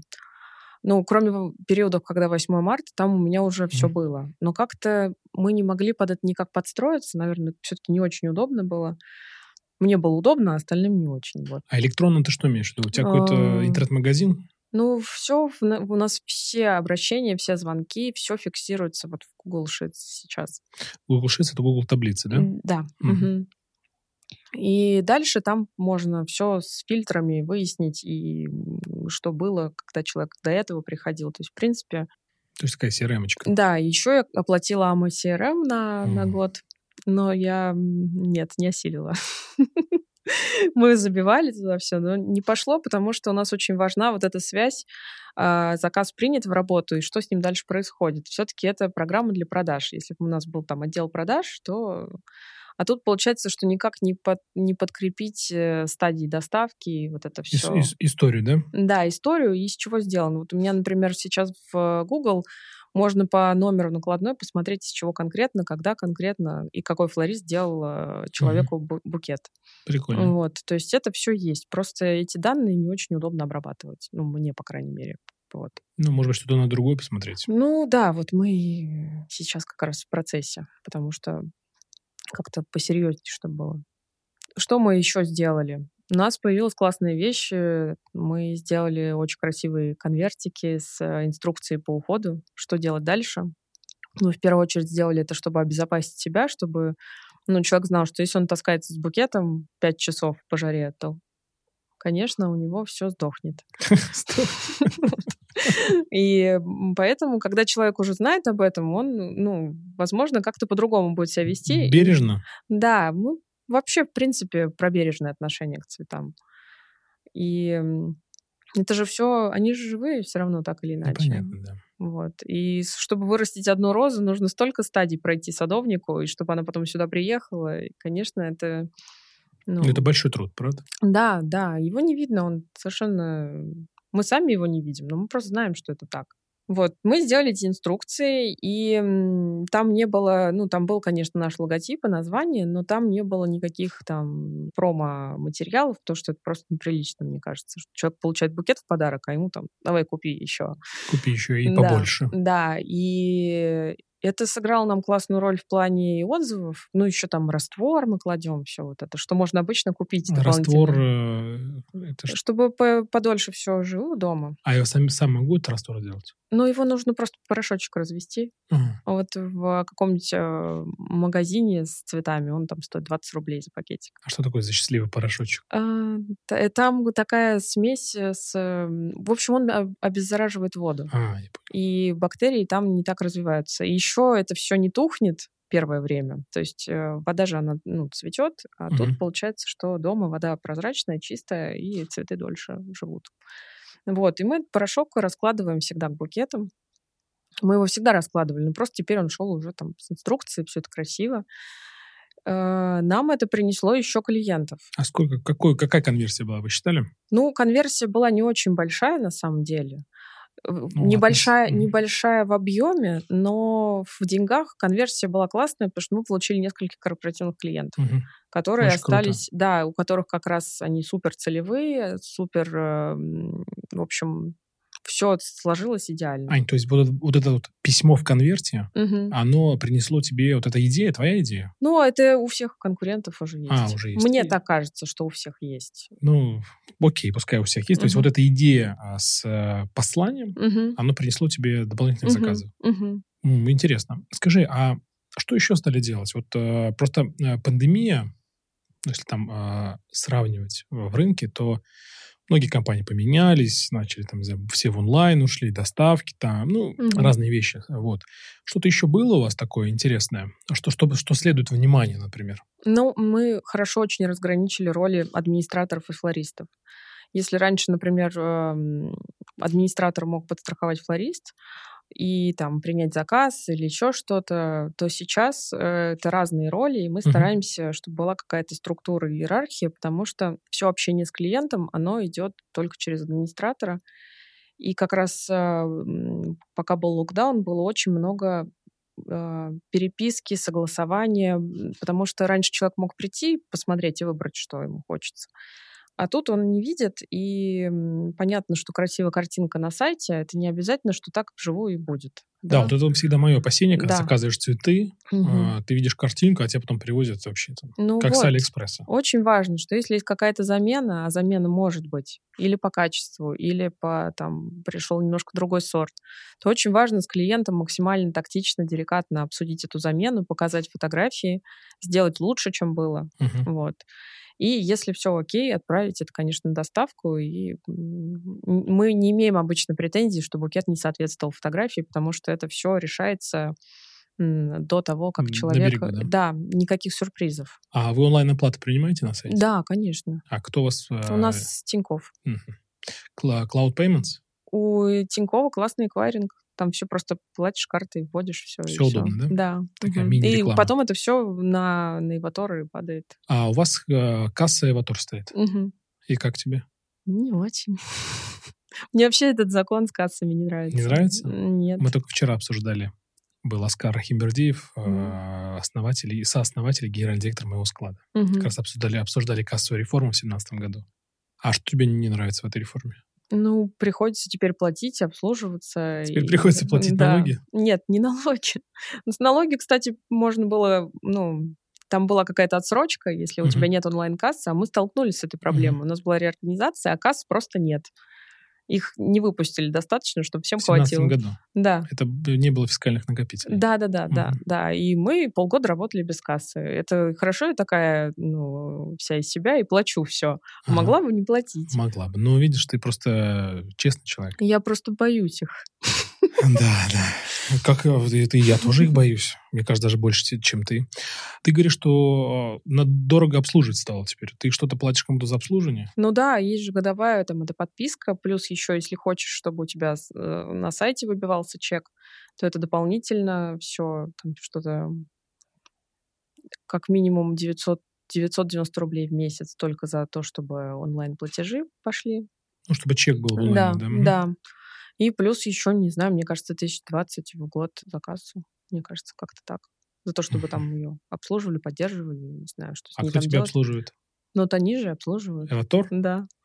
М, интересно. Вот. Ладно, обсудим после Я эфира. Не, да, не, это не очень большая сумма, но мне все равно неприятно Понятно. Ну, сделаю тебе эксклюзивное предложение от своей компании. Отлично. А, место, где я работаю, да, не моя компания, но я там трудоустроен. Смотри, а если спустя время, вот уже прошло, пошел уже карантин, уже мне некоторые слушатели говорят, слушай, ну достал уже своим карантином, а мне всегда так интересно, как люди перестроились в этот момент, как они все встретили. Вот скажи, спустя время, что можно было сделать по-другому на карантине, на твой взгляд? И нужно ли вообще было бы это делать? Наверное, нет, по-другому в моей ситуации никак бы... То есть все так бы и сделала? Угу. Да, и очень здорово, что все сложилось хорошо. Но, наверное, если бы я закрылась и всех отправила в отпуск, неизвестно, ну, что Работала было. Да, сейчас? да. Аня, скажи, а чему тебя лично научил этот карантин? Ну, не все можно спланировать, во-первых. Даже отпуск нельзя спланировать. Да, Ой. сейчас отпуск. Вот, ничего нельзя спланировать. И сейчас время необычное, время перемен. Они могут произойти в любой момент. И вот эта адаптивность и гибкость, и готовность к тому, что что-то может пойти не так, она должна присутствовать, если хочешь бизнесом заниматься. Такой прям у нас э, царит да. дух предпринимательства. Спасибо тебе за ответы. А, хочу спросить тебя про, э, про сезонность. А, ваш бизнес все-таки, мне кажется, сезон имеет, особенно, угу. наверное, 8 марта, угу. 14 февраля, Новый год, угу. 1 сентября, возможно. Ну да. Расскажи про, про вот эту про сезонность, как вы а, работаете, насколько сильно возрастают у вас заказы вообще. И я так понимаю, что оборотка для того, чтобы ее, она, она должна быть больше, угу. где вы привлекаете деньги? Ты свои вкладываешь какие-то? Нет, у меня э, классное отношение с нашим поставщиком. отсрочка у тебя, да? Да, у меня очень большая отсрочка. Они дают мне кредит на 2 миллиона, ну, образно, что я могу на 2 миллиона закупиться и заплатить э, попозже. Серьезно, да. Да, но это такие, опять же, наработанные годами и отношения, и связи. В общем, поэтому хотя бы вот здесь, в самом главном, у меня все в порядке. Это очень круто, очень хорошее да, доверие, да. Да. А, но а так раньше, да, новогодняя закупка нужно было привлекать, потому что чтобы что-то пришло в ноябре, там всякая флористика, она же не только там про живое, но еще всякие эти новогодние композиции, игрушечки, елку. Да. да, терпеть не могу. Новый год не мой сезон вообще, абсолютно. И нужно все покупать в июле, в августе. Ого. Вот. То есть ты сейчас будешь закупаться уже на Новый год? Нет, как-то не буду. Куплю из того, что есть, потому что так проще. И у нас не такие новогодние объемы. У нас раньше корпоративные заказы были сумасшедшие. А, вот. А сейчас не такие, именно новогодние. Угу. То есть раньше Новый год вытеснял полностью живые букеты. Сейчас вот такого нет. Ну, что значит он вытеснял? Ну, то есть его было так, так много, что процент э, живых цветов, он э, в выручке, ну, был там 10-15%. А вы что, продаете искусственные? Нет, это все равно живые, конечно, композиции, но э, к каждой еловой веточке идет там три шарика и вот это вот вся угу. блесточки, гирляндочки. И все это, конечно, очень красиво. У нас красивые новогодние коллекции. Но как бы я не любила работать в Аврале, новогодний сезон, это вот он начинается где-то летом, когда тебе нужно покупать. Ага. Потом ты делаешь коммерческие предложения, а на дворе еще тепло. Ну, и... Люди пока не понимают, да, что впереди скоро Новый год. Да и сам не понимаешь. Ты, mm. делаешь предложение и думаешь, боже мой, неужели вот кто-то сейчас в сентябре будет серьезно думать, э, что ему нужна елка? Ну, нет, конечно, нет, но тендеры все проводятся mm. осенью, потому что постоплата, потому что все это очень сложно и трудно. И вот потом ты приходишь уже к ноябрю, в ноябре начинаются корпоративные новогодние поздравления, а, оформление там помещений, э, вот. И, в ну, общем, ну, понятно. Ань. Все это так размазано, что просто... Сложно поверить, что скоро Новый год. Да. А скажи, а как э, в сезон-то вы... То есть э, возрастает аврал, угу. возрастает нагрузка. Как вы в это время работаете? Ведь количество персонала тоже Угу. но заказов в десятки раз больше. Угу. Да, даже не в десятки. Ну, то есть, например, на 8 марта у меня команда вырастает где-то два раза. А где ты привлекаешь людей? То есть расскажи а... про это поподробнее, пожалуйста. У меня, во-первых, есть люди, которые раньше работали, и мы с ними разошлись по каким-то причинам таким. Ну, например, если у кого-то есть лучшее предложение, он хочет развиваться в другой отрасли, то почему нет? Угу. Это же, если ты не можешь дать э, человеку определенный рост, то нужно отпустить его и быть благодарным за все, что он принес. Если любишь, отпусти. Конечно. ну, держать-то никого не надо силой. И вот у меня есть девчонки, которые у нас там не работают э, несколько лет, и они приезжают. Вот одна, например, э, живет сейчас в Сочи, приехала специально на неделю в Москву, чтобы с нами да? поработать, да. А, другая работает в аукционном доме. В Сотбис? Не, не знаю, кстати, как он называется, но у нее там большие всякие антикварные дорогие штуки, ну, картины. Понятно, да. И вы украшаете, наверное, потом, да, букетами этот э, аукцион? Да нет, там же другая специфика, опять же, да, как бы.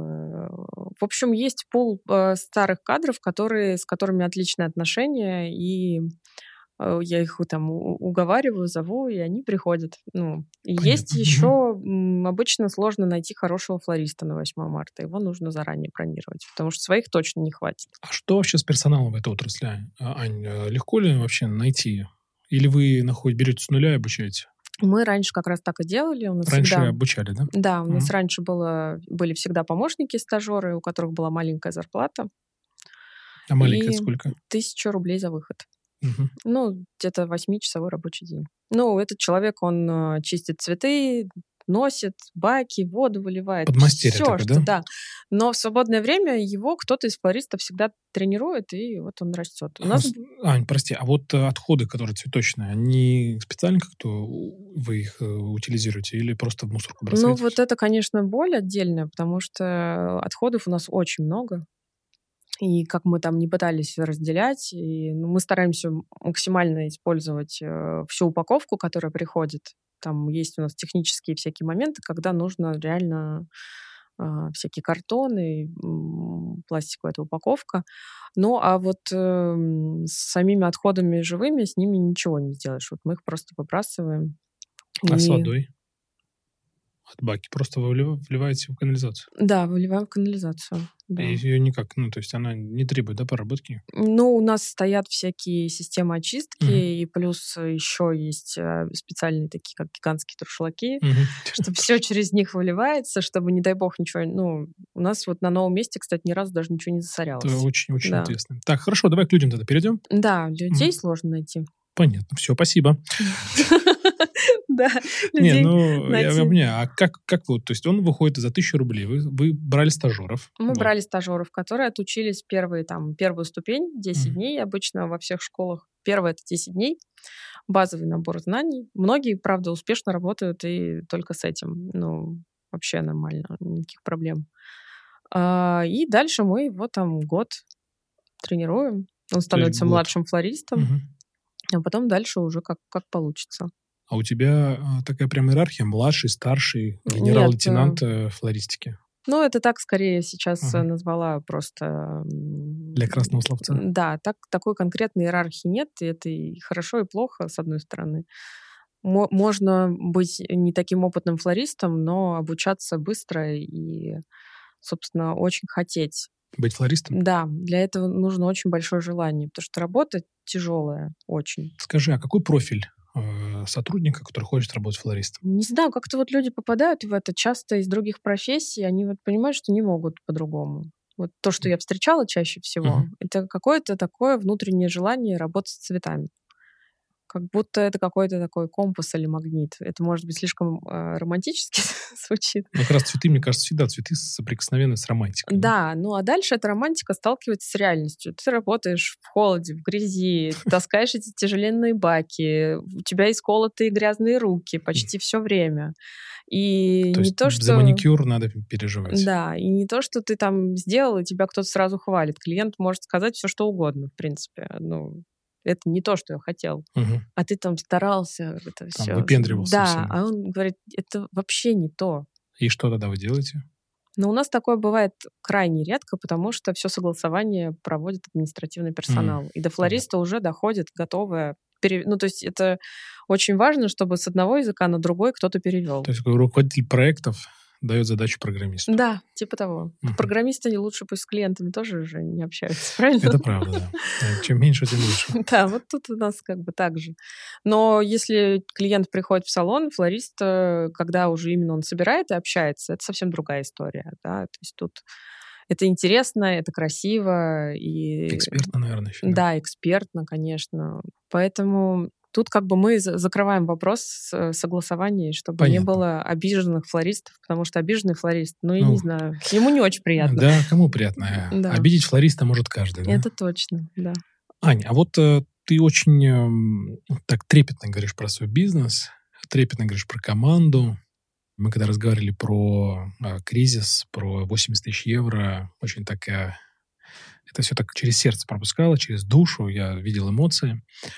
Скажи, а вот э, там, если это отбросить, может быть, эмоциональную составляющую, да, может, бизнес, а может, ее не надо отбрасывать, да, то вообще какие, какие цели у тебя по этому бизнесу? Вот что дальше ты хочешь видеть? К чему хочешь прийти вот со своим бизнесом «Зеленая симфония»? А, финансово или глобально? А я думаю, что, может быть, это неотделимо даже финансово и глобально. Mm-hmm. То есть вы же не можете работать в минус э, Конечно. и прийти в глоб- глобализацию какую-то. Конечно, ну да, деньги, на самом деле, это такой побочный продукт. И ну, если кровь, ты все делаешь... Кровь, наверное, да. Да, это такой же ресурс, как и все остальное. Если все делаешь правильно, то и деньги, они откуда-то льются.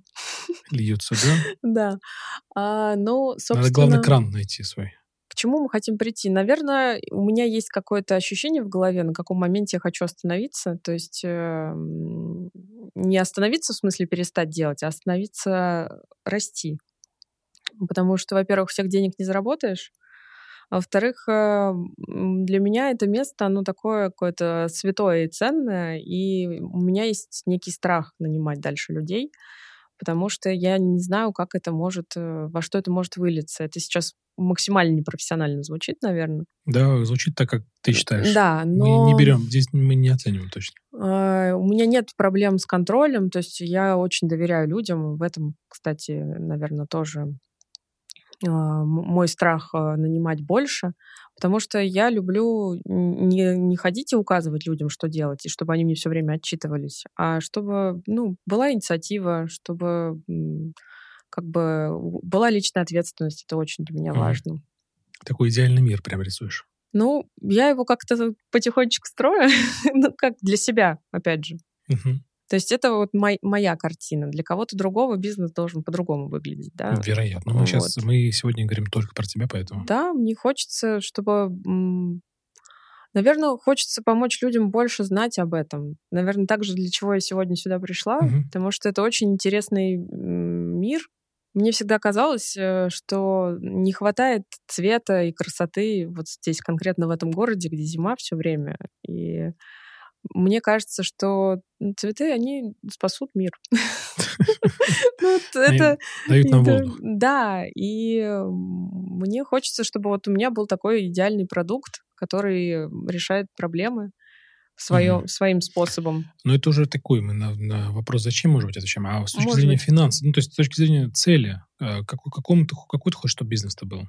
И вообще, может быть, нет такой цели, ты сейчас просто работаешь и работаешь? Ну, э, я точно не хочу, чтобы у нас были какие-то дополнительные точки. Почему? Вот. Ну, потому что это будет совсем другая уже история. Это нужно будет э, и больше контроля, и больше управленцев, и ну, как бы у меня сейчас компания находится в 20 минутах от дома. Я часто хожу пешком на работу. Полезно очень. Ну да. А, и у меня есть ощущение, что это какой-то такой небольшой проект, который э, кормит меня, кормит семьи моей команды. Ну, и мне бы хотелось просто, чтобы было лучше все время. То есть, как бы я все, каждый год немножко uh-huh. задираю планку. Мы до нее дотягиваемся. Но я понимаю, что как только мы там перешагнем определенный оборот в месяц, то уже серьезно нужно будет задумываться над переездом и над вообще всем переустройством я пока не чувствую в себе готовности. То есть нужно же быть в ресурсе для таких mm-hmm. глобальных изменений. Вот в данный момент э, я в ресурсе на то, чтобы все допилить, докрутить и сделать классно, но насколько большим, я пока не решила. Почему? Не знаю. А чтобы, чтобы быть в ресурсе, а вот расшифруй эту фразу, чтобы быть в ресурсе, что надо сделать? Вот для тебя быть в ресурсе, это что? У меня как бы свои есть какие-то ритуалы восстановления от э, тяжелых периодов и от... Я вообще, конечно, трудоголик, и работой я могу закрывать все свои проблемы. Ой, я никуда не пойду, потому что у меня много работы. Это очень удобная позиция. И... Ну, закрытие проблем, да. Да, да. То есть ты можешь работой прикрыть любой вообще ответ на любой вопрос. А почему ты не идешь к врачу? У меня много работы. А почему uh-huh. ты там не едешь в отпуск? У меня много работы. Ну, я стараюсь Снять с этим... Да, да, uh-huh. да. Я стараюсь вот над этим работать. И чтобы быть, ну, мне, чтобы быть в ресурсе, мне нужны определенные дни отдыха, определенные занятия. А занятия чем? Ну, например, я очень люблю готовить. Угу.